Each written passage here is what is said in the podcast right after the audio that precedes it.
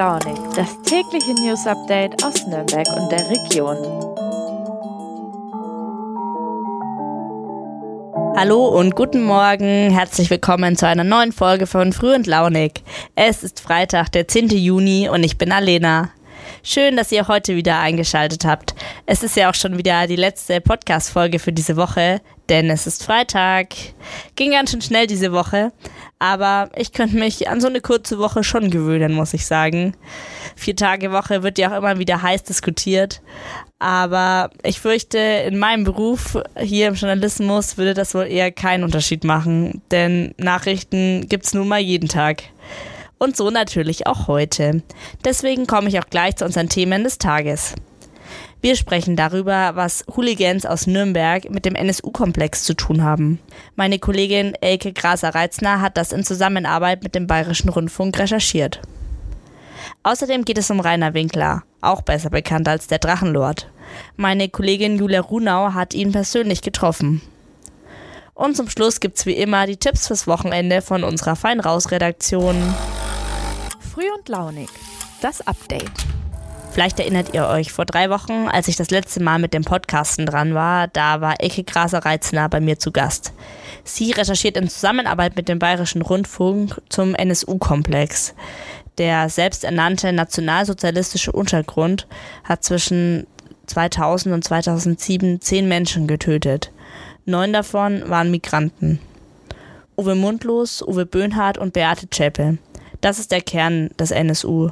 Doch eigentlich ist man sich ziemlich sicher, dass es weitere Unterstützer gibt. Der zweite NSU-Untersuchungsausschuss hat jetzt seine Arbeit aufgenommen.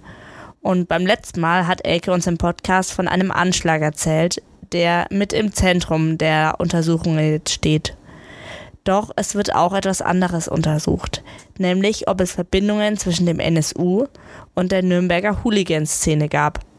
Wie die Ermittler darauf kommen, das weiß Elke Graser-Reitzner. Hallo Elke, das Bundesamt für Verfassungsschutz hat in den 1990er Jahren einen V-Mann im Osten gehabt, der den Geheimdienst über die rechte Szene dort vor Ort informieren sollte.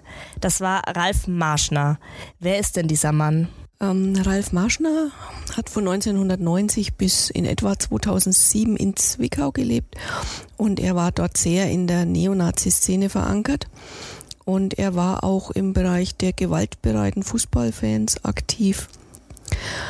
Die Behörden haben notiert, dass er damals in szenetypische Straftaten verwickelt gewesen sei. Gegen ihn ist so zum Beispiel ermittelt worden nach einem gewalttätigen Angriff auf eine Flüchtlingsunterkunft im Jahr 1991. Ein Jahr später, 92, hat sich das Bundesamt für Verfassungsschutz für ihn interessiert und sie haben ihn tatsächlich als Quelle angeworben. Und sehr schnell ist Ralf Marschner auch zu der wichtigsten Quelle aufgestiegen, was man auch gut an seinem Namen ablesen kann, den er bekommen hat, an seinem Decknamen, denn er war nämlich V-Mann Primus, also der Erste.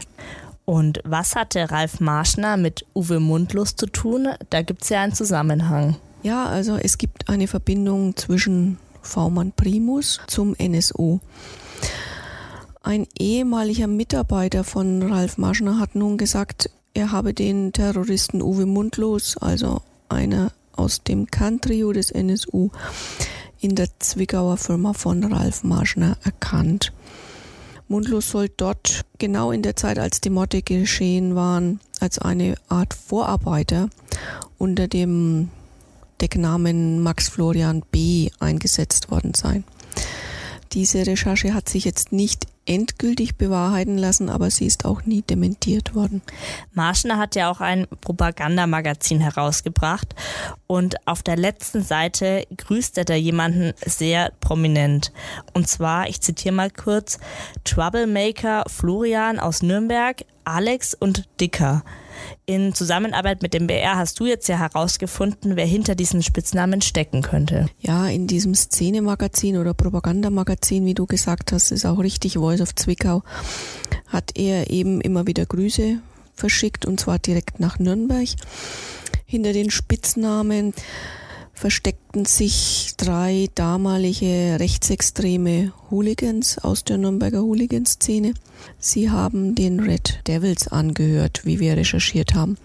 Einer von ihnen hat die Marke Troublemaker Streetwear gegründet, die ja in der Szene sehr populär ist. Alle drei der genannten hat die Polizei und der Verfassungsschutz so zum Ende der 1990er Jahre als Rechtsextremisten mit Verbindungen zur lokalen Neonazi-Szene aufgelistet. Die Nürnberger Kriminalpolizei hat bei den Ermittlungen zu den NSU-Morden auch sogenannte Gefährderansprachen bei Rechtsextremen hier im Großraum durchgeführt. Unter anderem haben sie auch mit Florian K. gesprochen, der eben in diesem Magazin gegrüßt wurde. Der hat alles abgestritten, aber es gibt Indizien, dass es da doch Zusammenhänge zum NSU gibt.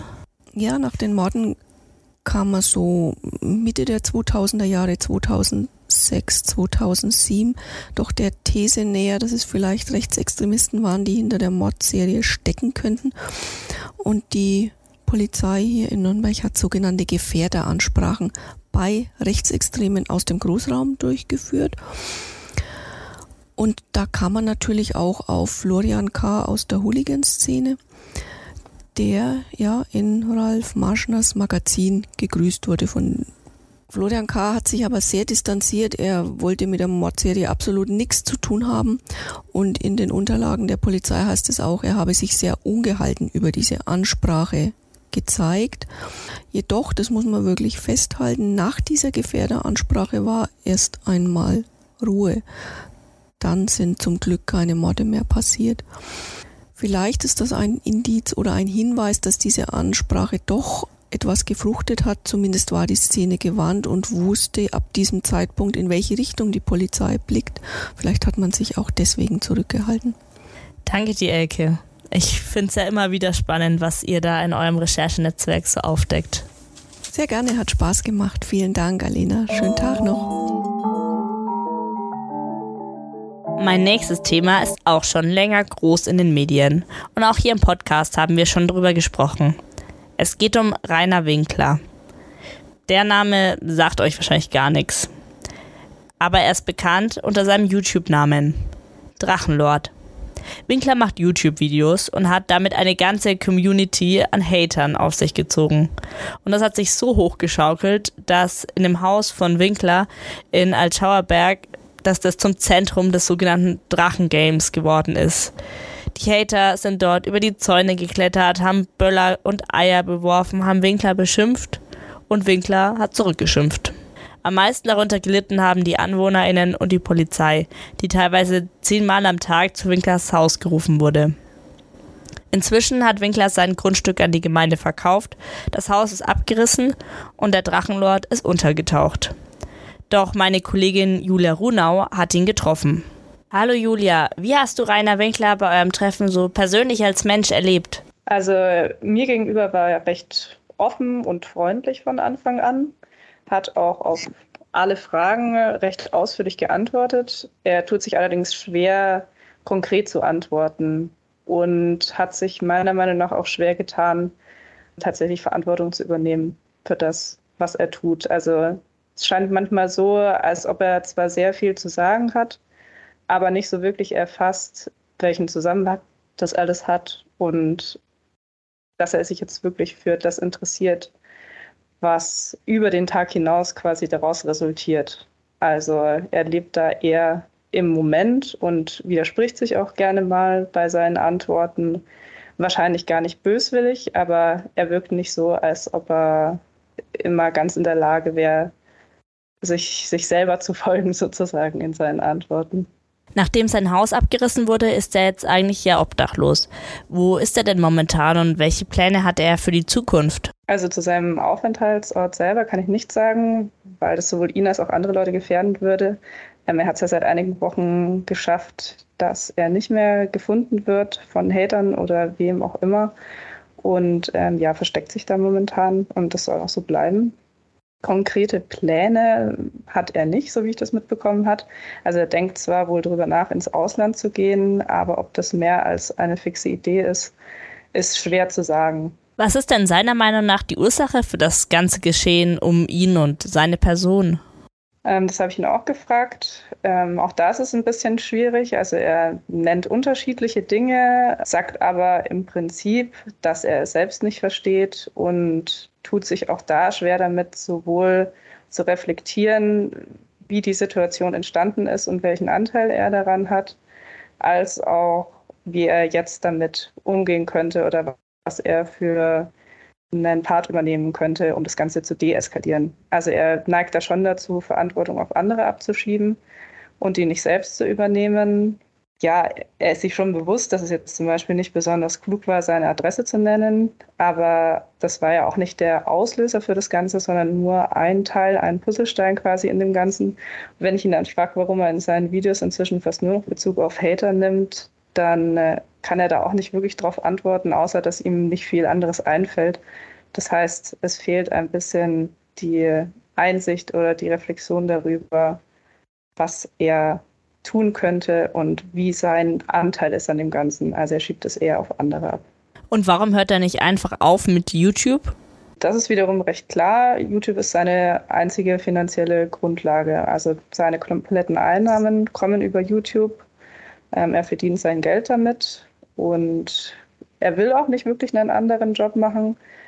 Man muss, denke ich, aber schon auch sagen, dass es momentan wahrscheinlich auch nur sehr schwer möglich wäre, einen anderen Job zu finden. Also er ist vorbestraft und hat keine Ausbildung. Also er war ja nur auf der Sonderschule. Es gab zwar wohl in der Vergangenheit immer wieder Menschen, die ihm auch eine Ausbildung angeboten haben, aber solche Angebote hat er ausgeschlagen und ja, sieht es, glaube ich, einfach als sein Recht an, mit YouTube weiterzumachen und damit Geld zu verdienen, egal welche Folgen das für ihn oder andere hat. Siehst du irgendwie eine Chance, dass dieses Drachengame irgendwann zu Ende ist? Also solange das von beiden Seiten weitergeht, also nicht eine Seite sagt, ich ziehe mich jetzt zurück oder ändere irgendwas konkret, was ja dann eher seine Seite sein müsste, dann nicht. Also solange er weiter Videos macht und vor allem Videos macht, in denen er entweder auf das eingeht, was Hater konkret gemacht haben, oder sagt, dass er bestimmte Sachen nicht machen kann, weil die Hater das und das tun werden, dann werden die sich auf jeden Fall immer weiter angesprochen fühlen und versuchen, ihn zu stoppen. Und es gibt da eigentlich auch, denke ich, relativ wenig Chancen, dass die Hater-Gemeinde, wenn man die denn überhaupt so nennen kann, das ist ja sehr heterogen alles. Ja, solange er quasi weiter auf der Bildfläche erscheint mit Videos und irgendwelchen Äußerungen, dann werden die auch darauf eingehen und die eine oder andere Aktion starten, die sie als geeignet ansehen, um ihn dazu zu bringen, nicht mehr im Internet zu erscheinen. Danke dir, Julia, für die Einblicke. So, nach diesen doch etwas schweren Themen, jetzt hier ein kleiner Lichtblick. Das Wochenende steht nämlich vor der Tür und es ist wieder einiges los in Nürnberg und der Region. Wie immer hat die Fein Raus Redaktion die spannendsten Tipps und Empfehlungen für das Wochenende für euch zusammengestellt. Hallo liebe Zuhörerinnen, ja, das Wochenende ist schon wieder proppenvoll und wir freuen uns zum Beispiel auf das Sommerfest der Herz allerliebsten Mutz in Nürnberg. Das geht am Samstag ab 16 Uhr an den Start und unter anderem ist die Band Bates aus Österreich mit dabei, die dir feinsten Grunge liefert. Ja, auch am Samstag findet der Arsch voll Baden statt, das Festival im Z-Bau, das sich um Liedermacherei dreht. Unter anderem ist da mit dabei die Loopkünstlerin Unida. Geil wird's auch beim Open Air im Zeltner Schloss. Da hat das Kollektiv Formidable Love 2021 schon den ersten Aufschlag gelandet. Jetzt geht's weiter unter anderem mit der entzückenden Philadelphia Gauss, die dem einen oder der anderen aus der Rakete ein Begriff ist. Auch das Boot der Liebe legt am Samstag los und zwar in Form der Mississippi Queen am Nürnberger Hafen.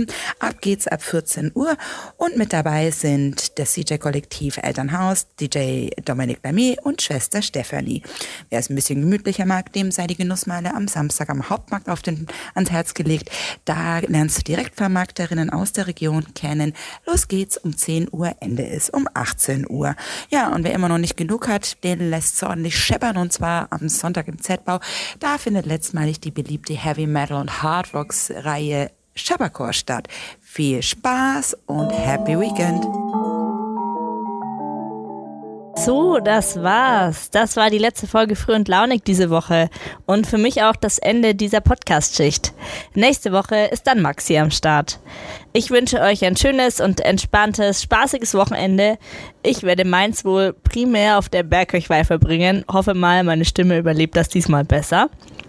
Danke auf jeden Fall, dass ihr diese Woche mit dabei wart. Bleibt gesund und macht's gut. Eure Alena.